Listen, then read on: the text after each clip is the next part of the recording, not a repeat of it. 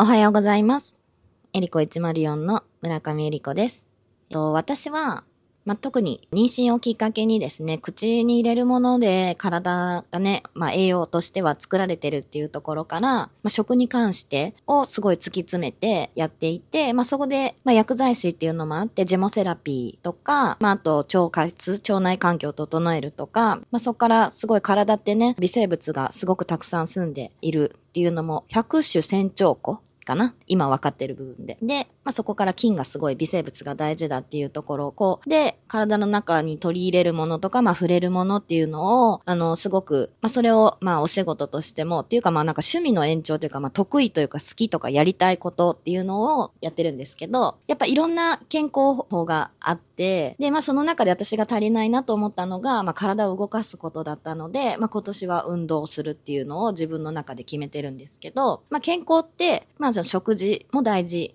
だし、まあ、運動と、あと睡眠と、あとストレスケアっていうのが、まあ、大きなところになってきて、まあ、いら、皆さんいろんなところからこうね、アプローチするものがたくさん世の中にはあると思うんですが、でそれで昨日はね、コアチューニングで呼吸の話したんですけど、また違うですね、もうその健康、いろんな健康法をやってる方の集まりで、針を使わない鍼灸師だったかな？なんかあの、いう方がいらっしゃって、なんか耳、耳ってあの、ツボがすごいいっぱいあるんですよね。なんか私もそれは聞いたことがあって、耳、この耳のところに、もう全身のツボがすごいたくさんあるので、っていうので、あの耳のマッサージするといいよって。で、これも面白くて、まあ、ツボがあるんですけど、ツボはね、そんなたくさん、あの、もちろん覚えれないので、えっと、いくつかしか覚えてないんですけど、でもこの耳をこう、触るだけで、最初はね、こうね、手をこう、ちょっと曲げて、なんて言ったらいいのかな。丸くして、で、それをこう耳に当てて、耳を温めるっていう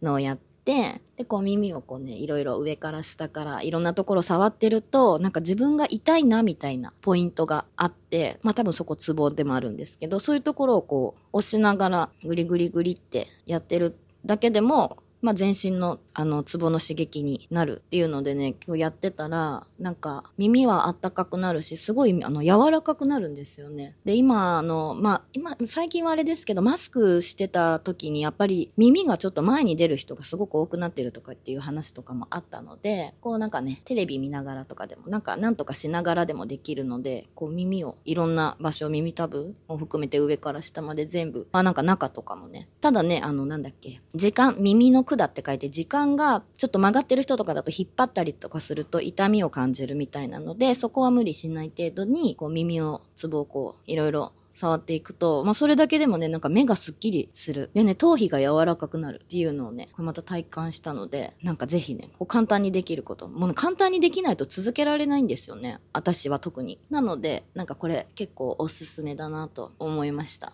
耳をこう耳たぶとか、なんかこう触ってるとね、なんか痛いところとかあるんです。右と左でも違うし、で、触ってるとだんだん暖かくなってきて、こう耳たぶが、耳がすごい柔らかくなる。ここも面白いので、なんか簡単にできる、教えていただいた健康法で今日はお伝えしました。エリコ104では、ご質問、感想、ご意見など、公式 LINE より受け付けております。チャンネル気に入っていただけましたら、フォローしていただけると嬉しいです。今日もありがとうございます。